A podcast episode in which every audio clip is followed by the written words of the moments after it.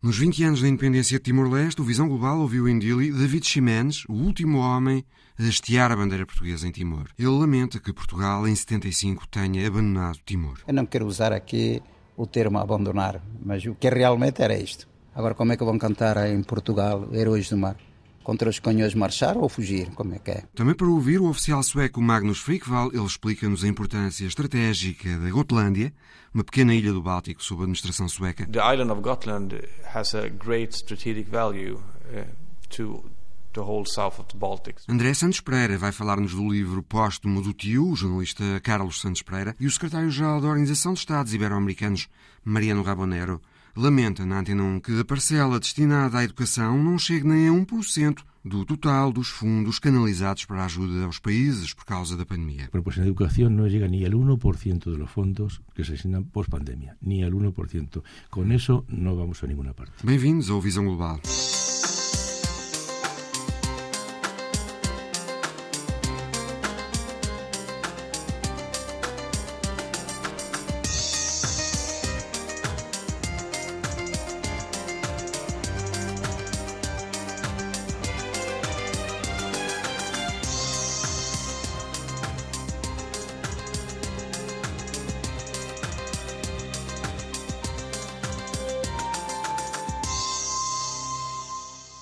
David Ximenes foi o último timorense a hastear a bandeira portuguesa em Timor-Leste, na ilha de Atauro. Ele continuou a fazer subir a verde rubra ainda durante 20 dias depois da ocupação indonésia. Ouvido pela enviada de Antena 1 Adil e Rita Colasso, David Ximenes confessa que ainda sente mágoa pelo abandono dos portugueses em 75. Eu sou David Mandato Dias Ximenes, ex-oficial do Exército Português, o último que os portugueses deixaram em Atauro. E já tive a felicidade, depois da independência, de ter visitado outra vez Portugal. Em 75, alguns meses estive em Lisboa, quando eclodiram os conflitos em Timor, por ter sido alvejado por uma granada aqui, mesmo na testa. Até fui evacuado a Lisboa, fiz lá alguns tratamentos. Então voltei, depois juntei-me aos portugueses aqui em Atauro. E quando eles foram embora, eu fiquei lá. Continuou a, a hastear a bandeira? A bandeira continuou, continuou lá. E só foi arreada na presença dos indonésios já. Eu estava desarmado quase, eu tinha só um pelotão, embora com algumas armas, mas o que é que se fazia com isto? Os portugueses praticamente deixaram a touro. Eu não quero usar aqui o termo abandonar, mas o que realmente era isto mas eh, não gosto de usar determinados termos que às vezes ferem suscetibilidades. Né? Mas, para todos os efeitos, efeitos, são fatos históricos que todo aquele que tivesse presenciado na altura eh, deviam estar conscientes. Foi assim que se sentiu, um pouco abandonada na altura? Claro. Já tinha sido feita a declaração unilateral da independência nessa já, altura? Já, já. Portanto, já tinha sido a invasão também? Já, já, foi, já foi a invasão, porque dia 7 entraram aqui em Dili, depois dia 27 foram ter a toa. No dia 27 à tarde de dezembro de 75 eles lá apareceram, com helicópteros e tudo mais.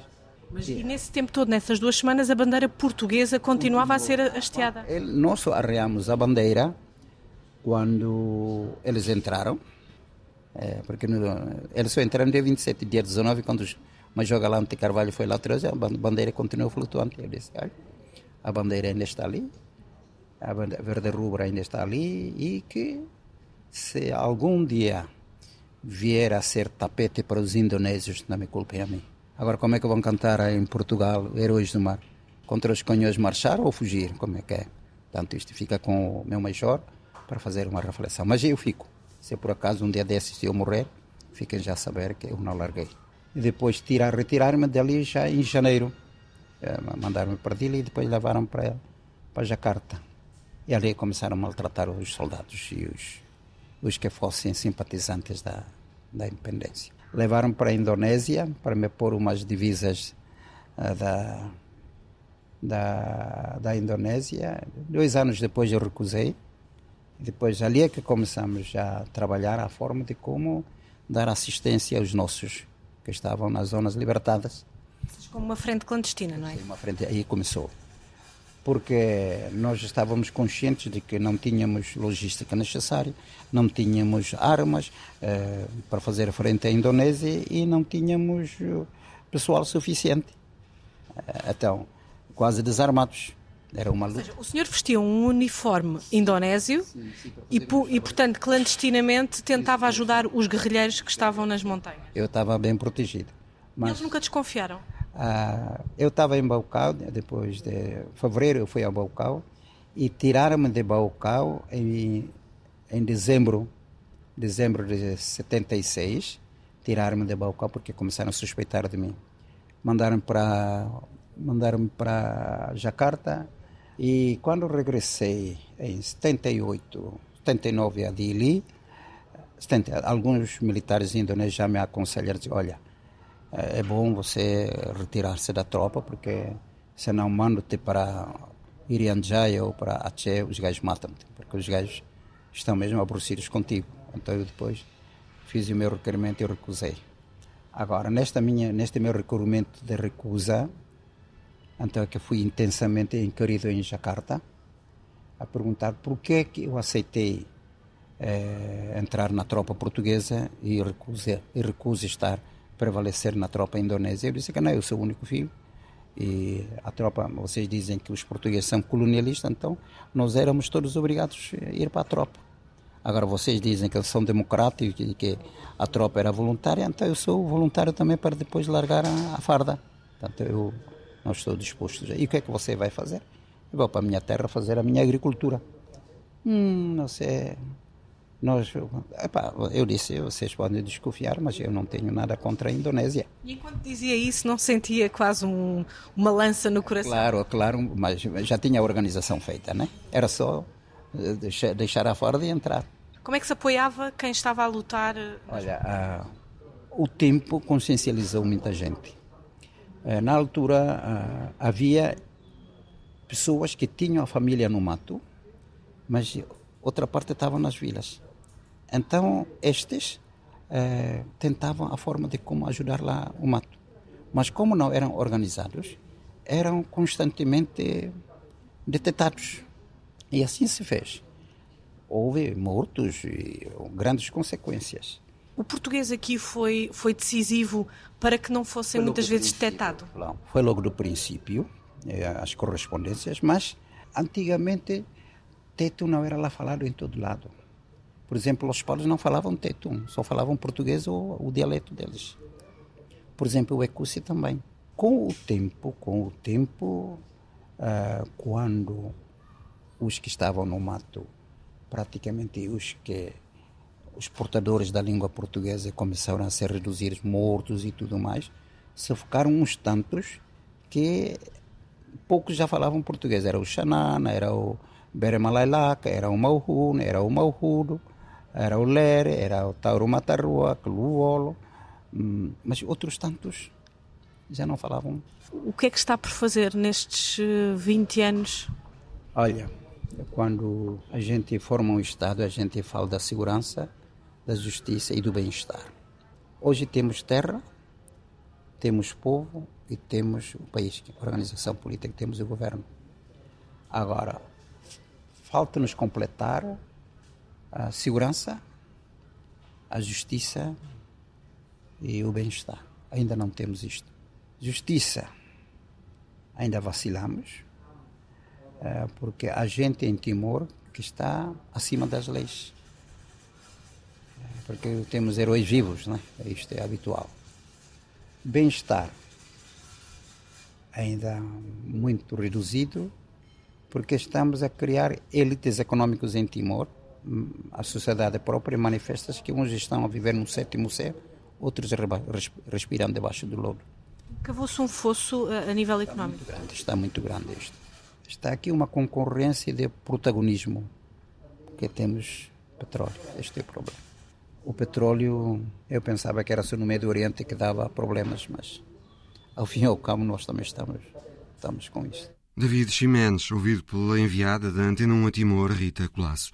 Outra repórter da Antena 1, Joana Carvalho Reis, esteve na Gotlândia, uma pequena ilha no Báltico que está sob administração sueca e que nos ajuda a compreender o medo sueco de Putin e a vontade também de aderir à NATO, apesar da Suécia não partilhar, como a Finlândia, uma fronteira terrestre com a Rússia. Enviada da Antena 1, ouviu o comandante do regimento da Gotlândia, Magnus Frikvall. The build-up started uh, with the uh, Russia annexation on, on Crimea. Este investimento começou com a anexação da Crimeia pela Rússia uh, e também, claro, com os ataques no uh, leste da Ucrânia. Quando isso aconteceu, começámos a aumentar o nosso investimento militar. Em 2014, Putin mostrou claramente que estava pronto a usar as forças russas para alcançar os objetivos políticos dele. E é claro que a Suécia e os países bálticos também estão na esfera de interesse de Vladimir Putin. Os exercícios militares russos no enclave de Kaliningrado, aqui a cerca de 300 quilómetros, que aliás voltaram há pouco tempo, de alguma forma também acabaram por ser um alerta o risco aumentou? I would say yes. I mean, uh, and also Sweden and Gotland in particular, because Diria que uh, sim. A Suécia e, em particular, a Gotlândia. A ilha tem um grande valor estratégico para todo o sul do Báltico. Se a Rússia tivesse a Gotlândia, a NATO teria muita dificuldade em usar o Mar Báltico para reforçar as tropas nesta região. Oficialmente, neste momento, a Gotlândia é considerada um alvo potencial da Rússia? Well, um alvo potencial, sim. Neste momento, uh, sabemos que as forças uh, russas estão muito empenhadas na guerra na Ucrânia.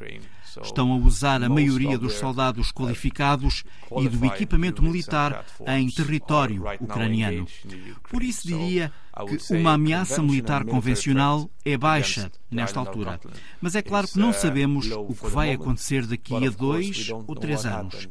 E essa é a principal razão para reforçarmos a nossa força militar. Durante a Guerra Fria chegaram a estar 25 mil militares aqui na ilha. A situação, entretanto, ficou mais calma. Em 2005, o regimento da Gotlândia fechou. Entretanto, há quatro anos regressou e agora está a ser reforçado. Vamos aumentar o número de soldados profissionais a trabalhar a tempo inteiro de 160 para 250 durante este ano. É um grande aumento num período tão curto. Mas isto são só os profissionais. Uh, Temos também a Força de Defesa Territorial, a Guarda Nacional, composta por cerca de 400 soldados voluntários. No total serão 600 a 700 700 militares na Gotlândia. E, entretanto, a adesão à NATO traz outros meios também eh, ainda que a Suécia, mesmo sendo neutral até agora, já fizesse um grande investimento nas Forças Armadas. Well, of course, I mean, if you're going to be uh, neutral and uh, not within a military alliance. Claro, se queres ser neutral, fora de uma aliança militar, tens de ter uma capacidade militar superior. Durante a Guerra Fria, a Suécia tinha a quarta maior força aérea do mundo e é um país pequeno. Nessa altura tínhamos 8 milhões de habitantes. É comparável com a Coreia do Norte nos dias de hoje. During that time, we had a population of 8 million people and we had uh, armed forces on the volume of 800,000. So, I mean, that is comparable with North Korea today, basically, if you look at the numbers of military. E mesmo assim precisavam de entrar na Aliança Atlântica. 32 países juntos são sempre mais fortes do que um sozinho. Também é o facto de podermos ter uma estratégia conjunta em todo o norte da Europa. Todas as outras nações são membros da NATO. Vai ter um grande impacto militar para a Suécia. Não vai, de alguma forma, fazer aumentar o nível de ameaça para a Suécia? Uh, I would say no. Diria que não. Essa análise também foi feita. Pelo contrário, a segurança na Suécia deverá aumentar enquanto membro da NATO. Eu apoio totalmente essa ideia. Uh, e os suecos estão preparados para fazer esta transição, para deixar esta posição de neutralidade histórica? De acordo com as sondagens, estão. Uh, Mas é um grande passo. Acho que nem toda a gente, uh, incluindo eu, consegue antever uh, todas as consequências que a adesão à NATO vai ter. Comandante do regimento da Gotlândia, Magnus Frikval, ouvido pela enviada da Antena 1 à Suécia, Joana Carvalho Reis. A seguir, entrevista com André Santos Pereira, da equipa de coordenação do livro Do Solidariedade ao Afeganistão, Quatro décadas de vida de repórter do jornalista Carlos Santos Pereira.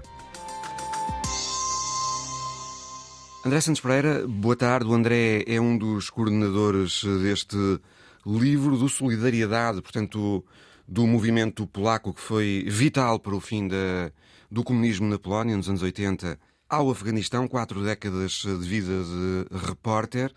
O André, para além do mais, também é sobrinho do Carlos Santos Pereira. Vamos eh, mais adiante nesta conversa eh, falar disso também, obviamente. Como é que foram escolhidos os textos, André? Bom, antes de mais, boa tarde. É um gosto muito grande de estar convosco. Um, houve uma, uma preocupação, um cuidado do, do conjunto dos, dos seis coordenadores uh, deste livro de fazerem uma, uma reflexão sobre uh, aquilo que foram os 40 anos de trabalho efetivo do, do Carlos Santos Pereira e uh, produzirem um levantamento que fosse capaz de retratar uh, as suas principais reportagens, os seus principais momentos de análise e de produção de trabalho jornalístico, mas simultaneamente também projetarem aquilo que foi a sua identidade enquanto profissional. Portanto, a ideia foi recolher textos emblemáticos, emblemáticos. da carreira dele. Precisamente. E, portanto, focámos-nos uh, em diversas dimensões, desde o início dos anos 80, e como muito bem uh, referiu, com o Solidariedade, é talvez o, o, ponto marcante do início deste processo, e que passa por, uma, uh, por um período de grande transformação da União Soviética e da forma como evoluiu e foi e fez o seu caminho até mais tarde se celebrar a sua dissolução. Este conjunto de textos divide-se em, em, vários blocos. Um primeiro muito dedicado a esta área, uh, focado na solidariedade, focado também uh, numa cimeira muito relevante em Genebra entre o Mikhail Gorbachev e o Ronald Reagan, na altura um, um momento marcante também na, na diplomacia mundial. O, o texto relativo à, à, solidariedade, publicado no tempo, o seu primeiro uh, local, digamos assim, de trabalho efetivo, era enviado em Moscovo do jornal O Tempo, um jornal que, que entretanto já desapareceu, eh, mas foi onde fez as suas primeiras um, eh, intervenções mais estruturais, digamos assim, eh, e onde eu creio... Ele chegou a ser correspondente do Tempo no leste europeu. Exatamente, foi uhum. correspondente do Tempo em Moscou. Foi enviado e depois, e depois correspondente. correspondente. Exatamente. Uhum. Uh, e eu creio que foi onde ele verdadeiramente adensou a sua paixão pelo Bloco de Leste uh, e pelos temas de leste que depois vieram uh, não só a acompanhar, como também a consagrar a sua carreira nos 40 anos que se seguiram. A relação dele com o leste da Europa começou ainda antes de iniciar a sua vida profissional como jornalista. Exatamente. Eu foi digo... estudante Exatamente. no digo... leste da Europa, onde concretamente? André? Uh, foi estudante em Moscou. e eu diria que o, o, este caminho é particularmente importante porque na ideia de cobrirmos um, um, período temporal alargado, aquilo que nós também percebemos é que o Carlos conhece o leste sob três perspectivas. A primeira, enquanto estudante, uh, e portanto num contacto ainda pré-profissional. O segundo, enquanto repórter. E enquanto repórter que eh, eh, sem nenhum sentido crítico uh, para os demais, mas enquanto repórter que testemunhou efetivamente de forma mais permanente, mais estrutural, aquilo que foram as transformações no Bloco de Leste. Enquanto repórter que ia e vinha e depois enquanto repórter que se fixou. Lá, Exatamente. E, como correspondente. E, e, quando se fixou como, como correspondente, fixou-se aprendendo a língua, inserindo-se nas comunidades, interagindo com os locais e, portanto, criando um sentimento de pertença que, em vários momentos da sua vida, depois também se traduziram como seus, uh, quase de forma uh, estrutural. Numa fase final, há também ehm, a perspectiva do analista que ehm, volta à sua experiência, ao conhecimento que adquiriu ao longo destes anos. O analista que acompanha à distância, mas fundado em toda uma experiência acumulada. Precisamente. Uhum. E eu creio que essa é a fase final do livro e a fase onde nós temos uma abordagem mais posterior. Ora bem, uh, o livro está organizado por capítulos, são sete capítulos. Precisamente. Podemos percorrer cada um deles? Com certeza. André. O, o, o primeiro capítulo é um capítulo maioritariamente introdutório e eu quero aproveitar este momento também para dar um, uma palavra de agradecimento à Diana Dringa, que participou e que nos uh, fez o prefácio deste livro com um texto muito bonito e muito marcante, uh, que retrata muito bem o que é o Carlos. E no fundo, o que nós quisemos uh, trazer para este primeiro capítulo foi a ideia, num texto ensaiado pela jornalista Manuela Barreto, sobre de facto o que é ser um repórter. Do público. Exatamente. o que é ser um repórter, um, qual é o papel do repórter na transmissão da verdade, de toda a verdade e de nada mais do que a verdade. E no fundo eu creio que essa foi uma das grandes motivações da vida do Carlos, que este texto sintetiza bem. Um, há também um texto introdutório de contexto ao livro, assinado pelos seis coordenadores, de que a Manuela Barreto é parte, um, e há este prefácio da Diana como referia. Depois. O uh, segundo capítulo. Isso, saltamos para. Homenagens a antigos paraquedistas que caíram em Guidache. Exatamente. Na Guiné-Bissau. Exatamente, no norte da Guiné-Bissau. E é um, é um, é um... Não é muito óbvio este capítulo. Não, mas no, tem. No, no contexto do, do livro. É, é, sobretudo, se quisermos, eh, é um texto de homenagem eh, aos paraquedistas caídos em Guidache, uma região no norte de Guiné-Bissau, que foi a região onde o Carlos Pereira prestou serviço militar hum. e, portanto, manteve sempre algum laço de carinho, de proximidade, de, se quisermos, até de camaradagem com este território e com estas pessoas e que quis traduzir num Está texto. A, a, explicação para hum, a decisão de incluir este, este capítulo. Texto que veio a assinar na Lusa em 2008. Terceiro capítulo, os, os, eh, o início, não é? O início da carreira dele no leste.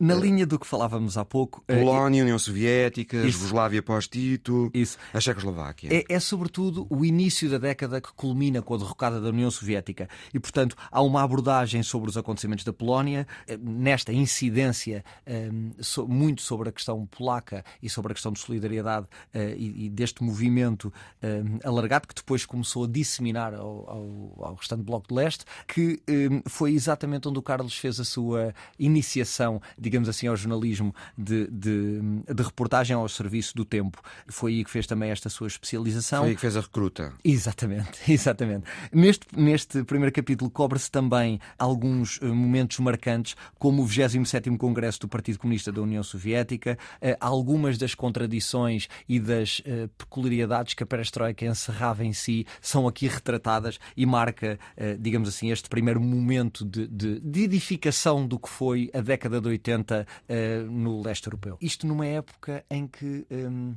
o Bloco de Leste era maioritariamente desconhecido para a maioria do Ocidente. Sabia-se muito pouco do que se passava no Leste e, portanto, eu creio que pode também permitir revisitar alguns dos temas que hoje nos parecem mais evidentes, mas que à época eram uh, muito restritos. Segue-se no livro um capítulo dedicado aos desenvolvimentos e consequências, um mundo em mudança. Sim, de certa forma uh, é, é, um, é um capítulo que uh, concretiza aquilo que encontramos no capítulo anterior, sintetiza os, os, aquilo que tinham sido os movimentos iniciados no início da década de 80 e que se concretizam neste final da década, inclui um, um texto muito interessante, é o primeiro texto do capítulo, que se chama A Descoberta do Socialismo de Mercado, publicado no Expresso em 87, uh, e que é uh, um texto que incide sobre a forma como gradualmente um, na União Soviética se começavam a encontrar pequenos focos de iniciativa privada, os primeiros cafés, os primeiros cabeleireiros, as primeiras lojas, com uma oferta já hum, menos restrita restrita. Uma antecâmara daquilo que viria a suceder nos anos 90. Exatamente. exatamente. anos depois. Eh, uhum. Depois tem um texto que eu acho particularmente interessante, um, que é uma visita da Margaret Thatcher à Polónia uh, e que cobre uma dimensão muito interessante, porque incide sobre algum fascínio que a Thatcher uh, ganhou pela solidariedade, pelo movimento e pelos seus participantes. O que é curioso, tendo em conta a história das relações de Margaret Thatcher na altura no Reino Unido com os sindicatos britânicos. Precisamente, precisamente. Um pouco irónico. E, portanto, encerra também essa característica peculiar que o Carlos tinha de conseguir introduzir alguma ironia e alguma sátira uh, nas, na, na, forma como cobria as suas, as suas reportagens sem esse, retirar. esse fascínio da, da Margaret Thatcher tinha a ver com o facto dos sindicatos na Polónia estarem de facto a liderar a luta pela libertação do país do comunismo. Precisamente, precisamente. No capítulo seguinte há alguns textos uh, muito emblemáticos de Carlos Santos Pereira sobre Srebrenica. Sim, uh, diria talvez um, um, dos textos mais marcantes, o texto escrito para o Diário de Notícias em 93, uh, Srebrenica, Algures Fora do Mundo. Na é um, Bósnia-Herzegovina. Exatamente. É, é, Onde é, aconteceu aquele massacre que ficou para, para sempre na memória de todos. É difícil pôr uh, as palavras desta forma, mas é talvez um dos textos que eu acredito que mais tenham custado ao Carlos escrever. Um, é um texto muito. Um, muito visceral, é, é, encerra em si um simbolismo muito forte de uma cobertura que o Diário Notícias fez uh, de forma exclusiva um, e, e, que eu tenho consciência que o acompanhou com uma expressão até de sofrimento pessoal ao longo do resto da sua vida. E depois encerra também aqui um conjunto de textos que fez, uh, já para o Le Monde, para a Lusa, e os dois últimos textos que escreveu. Publicou que publicou. Estão uh, incluídos aqui neste capítulo também. Neste capítulo, capítulo, quinto. exatamente. Portanto, não são os dois últimos, mas dois dos últimos que escreveu. Uh, dos um... últimos que escreveu, os dois que vocês Isso. Um deles, um deles, precisamente o último. Um deles foi mesmo o último. Isso. Que foi. Uh... Em abril de 2021, no dia 18, pouco mais de um mês antes de falecer. E nesse texto, o Carlos Santos Pereira escrevia sobre. Escrevia sobre a, a forma como a, a, saída americana do, do Afeganistão era interpretada, o que é que significava em termos uh, geopolíticos e geoestratégicos e uh, criava uma relação entre o Afegão, que, uh, entre o Afeganistão, perdão, que um, começou com Gorbachev e que termina com Biden. O livro não termina aqui, de resto, como dissemos, tem sete capítulos, não cinco. Isso. Segue-se um capítulo uh, muito curioso, dedicado aos gostos pessoais uh, do Carlos Santos Pereira, onde podemos encontrar alguns textos realmente interessantes. Eu gostava de destacar aqui uma entrevista que ele fez em Itália em 1985 ao realizador russo, grande realizador russo, Andrei Tarkovsky de quem ele era uh, um admirador, não é? Um grande admirador. O, o Carlos tinha esta particularidade. Um, encerrava em si mais do que uh, o jornalista. Nós uh, percebemos isso também neste, neste processo de conhecer e reconhecer o Carlos. Um, na verdade, havia uma série de dimensões na sua vida que ele apreciava: a poesia, a literatura, a música, um, o cinema e, portanto, as motos. As motos, iremos lá também. Também uh, há um texto sobre motos. Também há um texto sobre motos. E aqui havia, aliás, há uma relação entre os dois primeiros textos. O primeiro, um texto sobre os irmãos Strugatsky, que produziram inclusivamente livros que deram origem a filmes de, do Andrei Tarkovsky, eh, que o Carlos entrevistou um, eh, em Itália em 85 e que é uma entrevista um, eh, muito, muito interessante de, de revisitar. A altura em que Tarkovsky estava em Itália a rodar o filme Nostalgia. Precisamente, e, e, que, e no qual retrata também nesta entrevista alguma saudade, alguma vontade de voltar à sua terra, mas vo voltar numa condição de liberdade intelectual, de liberdade criativa que sentia que não tinha, e portanto vivia nesta contradição entre poder ser livre no seu trabalho e poder viver uh, no país que amava e que, um, e, e, que era a sua origem, a sua casa, digamos assim. É um texto muito interessante também. Um, e há esse pormenor das, um, das motas. Das motas. Paixão que o André partilha Sim, com o tio aliás, Carlos Santos Pereira, não é? Partilho também neste registro mais pessoal. A primeira vez que eu andei de mota uh, foi com o meu tio Carlos, um, ehm, numa das suas motas BMW, numa das muitas que me lembro dele ter tido ao longo da sua vida. Um... E o ehm, texto, o texto de que falávamos é precisamente um texto sobre o novo catálogo, o novo na altura. Exatamente. Uh, na altura, não sei que ano era. era foi 1988, portanto, 1988, relativo, portanto, relativo... O, o, catálogo de 1988 das motos BMW e este texto foi escrito para o Expresso. Isso. Uh, tem, tem uma particularidade interessante que hum, focava um, uma característica que a BMW muito aprecia, que são os motores boxer, e era uma coisa que o Carlos apreciava imenso. Uh, e, e, isto para dizer que um, foi esta paixão que nós partilhamos pelas motos e que eu herdei dele, uh, me levou a, a, ficar com a última moto que o Carlos teve em vida e que é uma moto que recuperei e que hoje me acompanha quase diariamente. Portanto, é também o meu tributo diário uh, e, uma partilha entre esta paixão que, que ele tanto tinha e que me soube transmitir e que faz hoje parte do meu cotidiano e do meu dia a dia. O último capítulo tem um ensaio uh, do Carlos Santos Pereira uh, de 2014 dedicado à Ucrânia.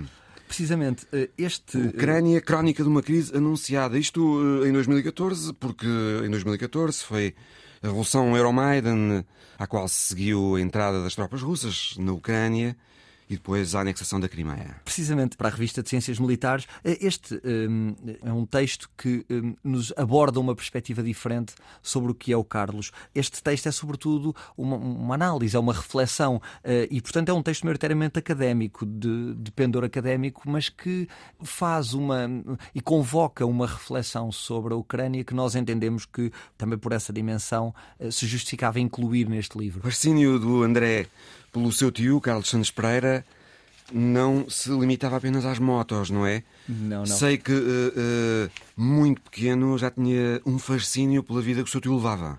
Eu, eu, eu... A vida profissional que o seu tio levava. Eu costumo contar esta história muitas vezes. Uh, os meus pais, na década de 90, início da década de 90, preocupados a contactarem as redações, a contactarem amigos para saber um, onde é que o meu tio andava, em que sítio do mundo estava, se estava bem. A Diana Adringa uh, foca exatamente essa questão no prefácio do livro. Não havia internet, não havia redes sociais, as comunicações eram limitadas. bastante mais uh, difíceis. Precisamente. E, portanto, havia sempre essa incerteza no meu caso, a inocência da infância um, afastava-me sempre do pensamento das questões do perigo e levava-me apenas a pensar um, na aventura. Isso, na aventura, no tio que era uma, uma, personagem absolutamente fascinante que vinha pelo mundo e que cada vez que chegava à casa tinha toneladas de histórias novas para contar eh, de mundos distantes e desconhecidos que nos faziam sonhar uh, uh, e querer saber mais. Mas também um, a forma como o meu tio era, e numa época muito peculiar da, da,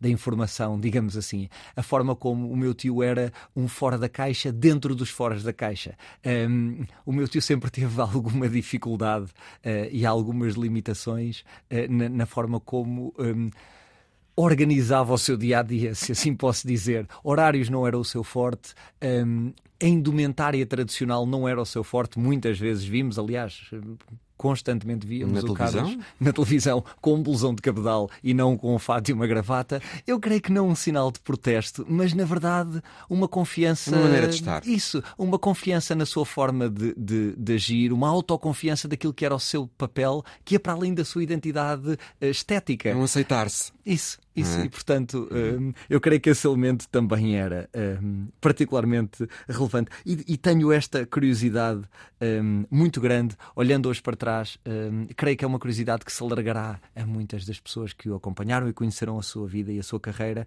A minha curiosidade como qual seria a narrativa, a abordagem, o pensamento crítico uh, e a forma como seria coberta pelo Carlos um, o conflito que hoje um, assola o mundo e assola a Europa. Um, tenho essa curiosidade. Um, o que é que ele teria para nos dizer uh, na sua procura incessante e permanente pela verdade absoluta um, e por nada mais do que a verdade? Eu creio que essa era uh, talvez uma das reflexões que nos deixa uh, neste momento. Nas livrarias do Solidariedade ao Afeganistão, quatro décadas de vida de repórter de Carlos Santos Pereira. Obrigado, André Santos Pereira. Muito obrigado. Eu gostaria apenas de deixar também uh, um, um, uh, da minha parte e da parte dos, uh, dos restantes coordenadores, a Manuela Barreto, o Carlos Branco, o Leonídio Paulo Ferreira, o Pedro Caldeira Rodrigues e a Sandra Monteiro, o convite a, a todos os leitores que possam conhecer o livro, que possam revisitar a história do Carlos e teremos certamente a oportunidade de partilhar com todos. Muito obrigado. obrigado. Mariano Rabanero, o secretário-geral da Organização dos Estados Ibero-Americanos para a Ciência, a Educação e a Cultura, em Portugal, para a apresentação de um relatório sobre o português e o espanhol como línguas de ciência. Passou pelos estúdios da Antena 1 e falou com o Visão Global. É um relatório sobre os programas de cooperação que pusemos em marcha relativos ao fomento das línguas. Há um sentimento geral de não nos resignarmos a que o inglês tenha o um monopólio na área das ciências.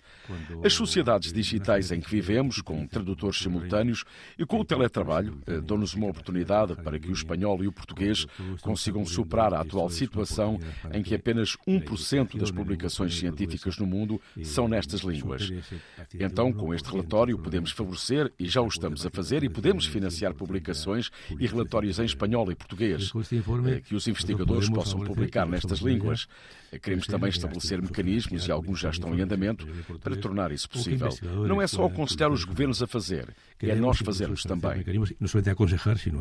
Há outro uh, informe, um Há outro relatório da organização, um diagnóstico da situação do ensino superior e da ciência na Iberoamérica pós-Covid.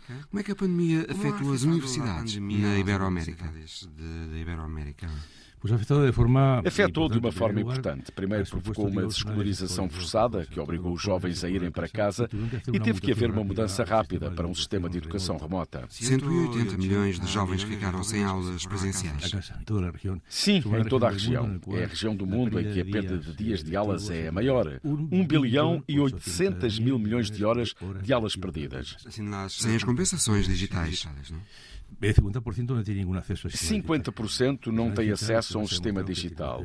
Os que têm acesso a sistemas digitais são grupos de população urbanos de classe média e média alta. Os das zonas rurais e das classes baixas não têm nenhum acesso a esses sistemas. Isto teve um efeito, uma deserção massiva de alunos. Muitos alunos deixaram de ir às aulas no ensino superior. E o mais certo é não regressarem. E é um segundo fator, é uma perda da capacidade de investigação. O número de teses de doutoramento apresentadas no Brasil por exemplo, caiu 18% com a pandemia. Pero se diz também que coronavírus, mas também se diz que o coronavírus impulsionou a ciência em toda a região. Sim, ha impulsado um indicador. Sim, impulsionou. Há um indicador que aponta nesse sentido. O número de publicações científicas indica que houve uma atividade científica muito ligada ao tema da Covid. Houve mais de 70 mil publicações científicas sobre esse tema em todo o mundo. Uh, Mariano disse, creio que a pandemia teve um efeito determinante sobre a empregabilidade dos jovens e que temos uma geração que vai ter menos e piores oportunidades de emprego. Porquê? Vai ter menos e piores oportunidades de emprego. Sim. Porquê? O secretário-geral das Nações Unidas. Sim, o secretário-geral das Nações Unidas, o português Guterres, eh, chamou a pandemia uma catástrofe geracional. E creio que isso define perfeitamente o que se passa. São jovens que vão ter menos competências, têm menos aprendizagens, portanto, menos oportunidades no futuro. Temos um estudo da organização feito no primeiro ano da pandemia sobre o impacto que ela pode ter no futuro dos jovens, e esse estudo mostra que esses jovens vão ter menos rendimentos económicos no seu trabalho. Menos, menos rendimentos e menos oportunidades. Claro, e além do mais, a nível dos empregos, esses jovens serão os mais expostos à substituição do trabalho por sistemas mecânicos. Como, como é que se pode talvez transformar isso? compensar isso? Com uma capacidade de reação. Com capacidade de reação, e a reação é aquela que já está a acontecer em alguns países. Identificar aluno por aluno aquilo que se perdeu, estabelecer um sistema de recuperação e apostar num sistema educativo diferente, um sistema híbrido e nós, na Organização de Estados Ibero-Americanos, estamos a trabalhar com os governos para que identifiquem o que aconteceu em, eh, com cada menino e com cada menina. E apostem num modelo de ruptura em que a educação virtual e presencial possam chegar a todos por igual e não só a alguns, dependendo da classe social ou dos ambientes familiares. Pero é uh, difícil. Mas é difícil na América Latina a educação hoje ter um papel forte para fomentar a mobilidade social e a luta contra as desigualdades. A mobilidade social e a luta contra as desigualdades. O que se passa foi que até à pandemia houve um aumento de investimento público na educação. Chegámos a ser a região do mundo com o maior investimento público na educação de 5,2% do PIB. Mas creio que com baixas competências tecnológicas e financiamentos desiguais entre países. Muito desigual entre países, países muito desigual, com países com 7% de financiamento e outros com apenas 2%. Portanto, as diferenças abissais. Eh, depois também o problema de haver uma formação pouco pertinente para as necessidades de produção. 80% dos jovens que saíram do sistema educativo não têm as competências requeridas pelo sistema produtivo. E a pandemia pode ser um ponto de inflexão nisto. Já não é só necessário continuarmos a evoluir lentamente. É preciso fazer uma mudança radical e importante. A educação na América Latina está associada à baixa produtividade. É a região do mundo em que a produtividade menos cresceu. E isso tem a ver com dois fatores. É uma região muito rica, mas que vive da venda e não da transformação de matérias-primas por falta de competências. E, em segundo lugar, o nível da formação é muito inadequado e de baixa qualidade. Pero hablava, mas falava da dificuldade em fazer com que a educação passe a ter um papel mais forte na América Latina. Latinoamérica. Esse é o reto. Sim, é verdade, mas estamos a apostar na mobilização, inclusive de agentes financeiros como a Banca eh, Multilateral do Desenvolvimento e o Banco Mundial, para que se invista em educação. Há um dado curioso, com a pandemia eh, começaram-se a mobilizar fundos económicos importantes. Primeiro para a saúde, o que é normal. O segundo destino dos fundos foram as rendas das famílias, para que as famílias pudessem viver. E a terceira, a educação mas aquilo que a educação recebeu não chegou sequer a 1% dos fundos disponíveis, isto depois da pandemia, e assim não vamos a lado nenhum. Com isso, não vamos a nenhuma parte. Uh, a instabilidade política, a instabilidade política na região torna mais difícil o trabalho da Organização dos Estados Ibero-Americanos? De, de la Organização de, de Estados Americanos, de Ibero-Americanos? Difícil não. Mais difícil não, mas mais complexo. Antes havia na região uma parte que era a América Liberal, que era o Chile, o México, o Peru e a Colômbia, e depois a América eh, Bolivariana, eh, que era a América Atlântica. Esse duplo eixo eh, acabou completamente. Agora, cada país é um mundo. E, além disso, há um certo cansaço democrático que é muito perigoso. Há muita gente a pensar que isto da democracia é votarmos. Mas votar para quê? Mariano Rabonero, o Mariano é secretário-geral da Organização dos Estados Ibero-Americanos há quase quatro anos. Como é que estão as coisas? Como estão as coisas? Que me lo passado muito bem. Tem sido muito bom. Tem sido um trabalho interessante. Com resultados? Há alguns. Em primeiro lugar, ter um equipo de trabalho... Sim, alguns. Eh, primeiro o trabalho com uma equipa diretiva de confiança e depois, em quatro anos, passámos de 65 projetos de cooperação para 500. E isso diz muito sobre os resultados. Creo que eso, digamos, son los resultados. De Sófia, na Bulgária, até Nairobi, no Quênia, e ainda continua a viagem a solo, aos comandos de um ultraleve, de um adolescente britânico de apenas 16 anos. É a história da semana de Alice Vilaça. Uh, and when I was 15, I got my license to become the youngest uh, person, the youngest pilot in the world. Mac Rutherford tem 16 anos e é o atual detentor do título de mais jovem piloto do mundo, conquistado aos 15 anos. Mas Mac quer mais. Quer ser também o mais jovem aviador a completar uma volta ao mundo. Aos 16 anos, Mac encara o mesmo desafio da irmã mais velha. Zara Rutherford tornou-se em dezembro do ano passado a mais jovem mulher a cruzar o globo com apenas 19 anos.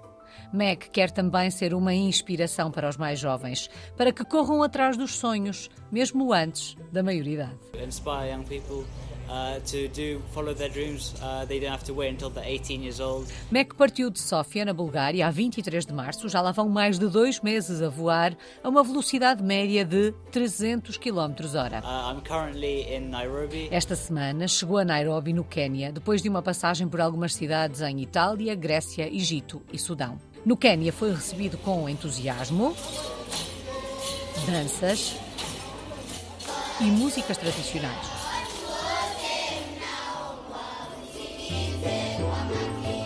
E deixou uma mensagem de incentivo aos mais jovens. Start following your dreams. You can start as soon as you as you want to. Thank you. O próximo destino é a Tanzânia. Não estão previstas paragens na Oceania, América Central e América do Sul. Mas a rota pode ser alterada. Zara, a irmã, na sua volta ao mundo, encontrou desafios meteorológicos e técnicos que a obrigaram a traçar novas rotas. E Mac já encontrou dificuldades semelhantes. Por exemplo, o espaço aéreo estava fechado no leste europeu devido ao conflito na Ucrânia.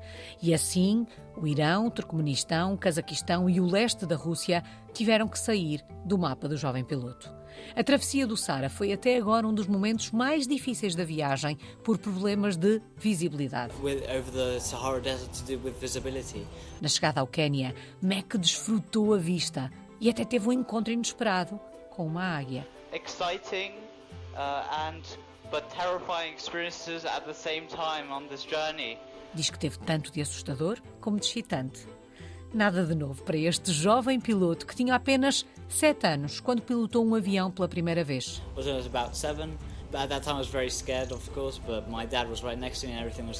O pai estava ali ao lado. Mac vai seguir viagem aos comandos desta aeronave microleve e não há ainda data para o fim desta aventura. Caso seja bem sucedido, Mac baterá o recorde de 2021 do britânico Travis Ludlow, que concluiu a volta ao mundo aos 18 anos. O Visão Global volta para a semana. Até lá!